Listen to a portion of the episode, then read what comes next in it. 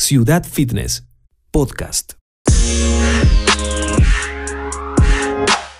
Bueno, la verdad que acá en Salta tenés bastantes deportistas, te diría, de, de, buen nivel, de muy buen nivel, y como decís vos, este, los lugares o los espacios, este, no, no son habituales, porque también muchas veces tiene que ver eh, con el tema de las federaciones, cómo son los clubes, qué espacios tienen, y bueno, hay muchos que se la arreglan por su cuenta, vamos a llamarle de, cierta, de esa manera, ¿no? Hay, hay, hay bastantes. Sí, bueno, el centro viene funcionando hace varios años ya.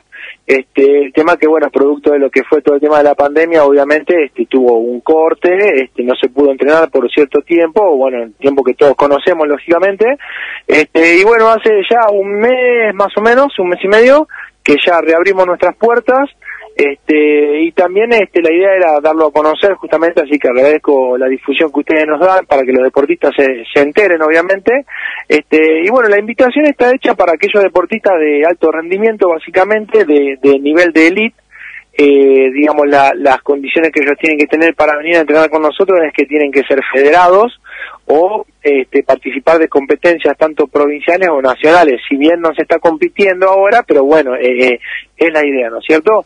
Este, tiene que tener un cierto nivel y una, una cierta condición para venir a entrenar. Esa es la, la intención. ¿Hay algún límite límite de edad para, para practicar allí? No sé cuántos tienen que tener de mínimo. Sí, este, como mínimo 15 años. O sea, 15 años hacia arriba este, después para arriba no hay edad, lógicamente por una cuestión de cada deporte, las limitaciones van surgiendo, eh, a ver, es muy difícil encontrar gente que tenga a 40 años ya entrenando porque el deporte mismo te lo limita, ¿no es cierto? Pero de 15 años en adelante ya pueden venir a participar, este, a, realizar los entrenamientos. La idea es realizar entrenamientos con nosotros, pero a su vez completar con los entrenamientos que cada deporte tiene. Por ejemplo, nosotros tenemos unos chicos que hacen judo, entonces ellos lo que hacen es entrenar dos veces con semana por semana con nosotros y además completan su entrenamiento de judo en la parte técnica con sus profesores en sus otros lugares, ¿no es cierto? Así es como nos estamos manejando en este momento. Bien, y en el Centro de Desarrollo Deportivo, ¿cómo es el espacio? Ustedes tienen una parte que es un gimnasio con máquinas, es una sala, un salón, ¿cómo es la, infraestructura, digamos, de este centro? Sí, bueno, como bien vos decías en la introducción, viste, el, centro queda en las instalaciones del Estadio Padre Martí Arena. Nosotros ahí tenemos tres sectores. El sector uno, que es el de gimnasio, propiamente dicho, que es un gimnasio de pesas, como, como puede ser habitual en cualquier otro lugar, pero la verdad que está bastante acondicionado. Tenemos la parte de tecnología para hacer todo el tema de evaluaciones, a partir de ahí seguir las distintas planificaciones de los deportes. Después tenemos eh, el salón 2, que es, un salón que usa para prácticas de técnicas básicamente, es decir, hay deporte como por ejemplo donde se usa la pelota o donde se hace eh, parte técnica como el judo que te nombraba antes, se utiliza ese salón. Y el tercer espacio es el campo, que si ustedes este, conocen las instalaciones del estadio, están las canchas auxiliares, al costadito de, la cancha principal. En ese espacio de, campo también realizamos trabajos de entrenamiento en espacio abierto, ¿no es cierto? Son tres, este, tres opciones que vamos manejando acorde a las planificaciones de los distintos deportes y de los distintos entrenamientos. Así que así lo estamos manejando por ahora. ¿Y cómo se están, se están desenvolviendo con el tema de los protocolos, los turnos, los tiempos de cada entrenamiento? ¿Cómo son los horarios que tienen en el centro? Bien, nosotros estamos entrenando ahora de lunes a viernes. Eh, comenzamos a las 9 de la mañana y hasta la 1 del mediodía y después estamos comenzando de nuevo desde las 3 de la tarde hasta las 20 horas.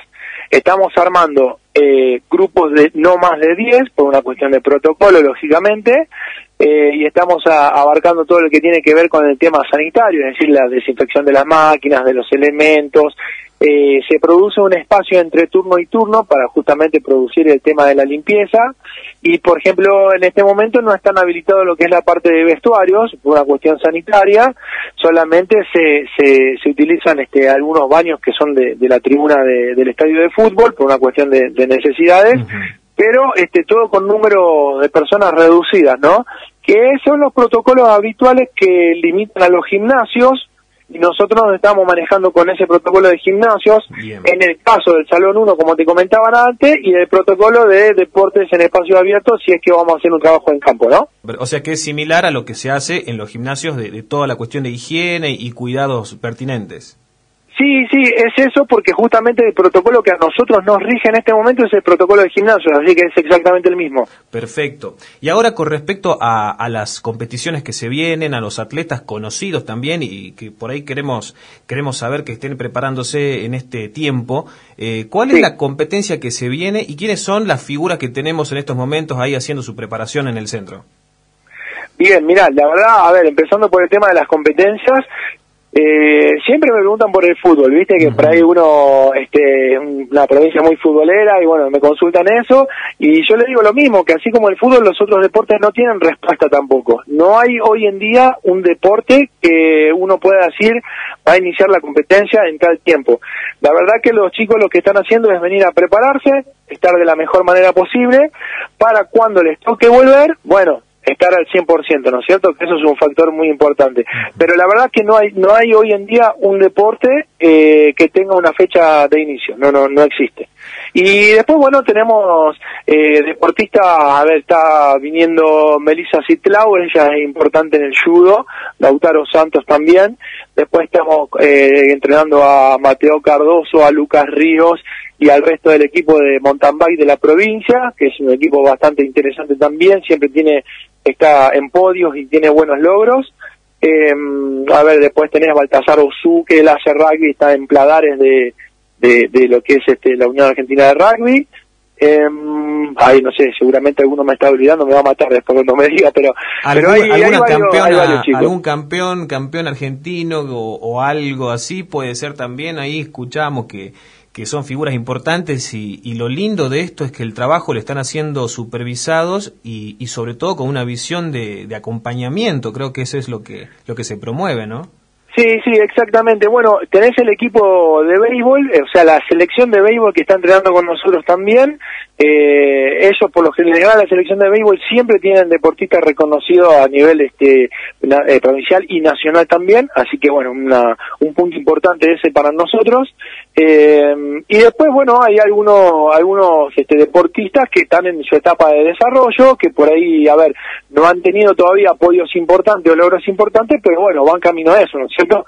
Esa es la, esa es la idea, apuntalar en ese entrenamiento base del deportista, este, para que pueda lograrlo. Yo lo que siempre digo es, cuando uno gana y sale campeón, este, aparecen los sponsors, aparecen todas las ayudas, pero bueno, en ese camino que el deportista realiza para llegar a, ese logro es donde nosotros tenemos que ayudarlo y, darle las bases para que pueda llegar, ¿no? Me parece fundamental, fundamental ese apoyo eh, y sobre todo el acompañamiento en tiempos tan difíciles como es una, una pandemia, una cuarentena que nos ha dejado con, con mucho tiempo de inactividad algunos, Obviamente que a nivel profesional hace falta entrenarse. ¿Vos has tenido algún testimonio, has hablado con alguien que, haya comentado el impacto que ha tenido negativamente esta, esta cuarentena, este parate, hasta que, bueno, se retomaron las actividades en el centro? Bueno, mira, a ver, eh, lo que fue la cuarentena, viste, lo que es este, con estas cuestiones de reuniones de Zoom, etcétera, este, yo estuve reunido, a ver, como yo, bueno, además del centro de desarrollo también entreno este hockey bueno me conecté con todo lo que son los entrenadores de selecciones nacionales este y también de otras naciones también. Después estuve en contacto también con, con, la parte de fútbol con todo lo que vienen a ser los preparadores físicos de lo que es Superliga. Eh, bueno y así con, con, con otros profes o profesionales, vamos a llamarle, del alto nivel. La verdad que todos coincidimos exactamente en lo mismo, o sea, eh, el nivel físico que se ha perdido es, eh, es importantísimo, eh, y por eso, digamos, la urgencia de, no digo competir, pero sí comenzar a entrenar nuevamente, ¿no es cierto? Por, para tratar de ganar algo de todo eso que se perdió. Pues imagínate que cuando uno hace un parate en cualquier deporte, por ejemplo, llega diciembre, vamos a llamarle, y después viene el periodo de vacaciones y arranca una pretemporada de nuevo en febrero, vos estás hablando que el deportista está parado 15, 20 días, no más que eso, dependiendo cada deporte. Y hoy estás hablando de dos meses y más de inactividad. Así que, bueno, por eso mismo también es que en la mayoría de los deportes de conjunto eh, se está llegando a una especie de consenso en las distintas ligas o federaciones y la mayoría están acordando en mínimo dos meses previos de entrenamiento antes de iniciar una competencia, ¿no? Así que bueno, esos son los tiempos de lo que se está hablando ahora, tener por lo menos dos meses de acondicionamiento, básico antes de volver a comenzar. Pero bueno, más yo digo que es complicado, pero también digo que están todos dentro de la misma regla, porque es complicado para todos, ¿no? Para algunos sí, para otros no. Así que bueno, ahí está en la, en la voluntad de cada uno de tratar de meter lo mejor de sí mismo, ¿no? Tal cual, trabajar dentro de esta incertidumbre que hay, eh, tratar de, de poner toda la seriedad que hace falta en un entrenamiento a nivel competitivo profesional y también con este con esta posibilidad de, de no digo que sea alta posibilidad, pero hay una posibilidad, aunque sea mínima, de, un retroceso a una fase de cuarentena 1 que, creo que nadie quiere y creo que nadie, a nadie le conviene, eh, digamos, en términos económicos, eh, deportivos y, otros más. Sí, bueno, viste que ahí ya empiezan a involucrarse cuestiones que tienen que ver este, con la política, lo que respecta a la toma de decisiones, cuestiones que ver, tiene que ver con el factor económico en las economías regionales y mismo del país también. Entonces, bueno, a ver, yo digo que eso tampoco nosotros lo vamos a decidir, eso es algo que deciden nuestros gobernantes y cómo hacer esa fase o cómo no. Este, lo que sí nosotros le vamos recomendando a los deportistas es que nosotros tenemos que estar preparados para todo, o sea, si tenemos la posibilidad de seguir entrenando como lo tenemos ahora, que está bárbaro, genial, ellos están viniendo, se hacen un plan de entrenamiento y lo hacemos en forma presencial. Y bueno, si tendremos que volver para atrás, seguramente haremos planificaciones nuevamente para que cada deportista entrene en su casa. Pero bueno, lo importante es, es seguir entrenándose y no quedar separado o quedar separado lo menos posible, ¿no? La verdad que son tiempos complicados, pero bueno, es como que todos estamos aprendiendo a solucionar este inconveniente ahora. Así que bueno, esperemos hagamos bien parado de esto. Exactamente, exactamente. Y valorar también lo que es este espacio, este centro de desarrollo que, se, que como decís vos, se trabaja desde hace tiempo, pero ahora en este contexto eh, es una noticia que se haya vuelto a, abrir para practicar y, todo lo que nos estás contando creo que es fundamental para entender la visión eh, de acompañamiento que tienen con los atletas y también recordar que es un servicio eh, gratuito dependiente de la Secretaría de Deportes.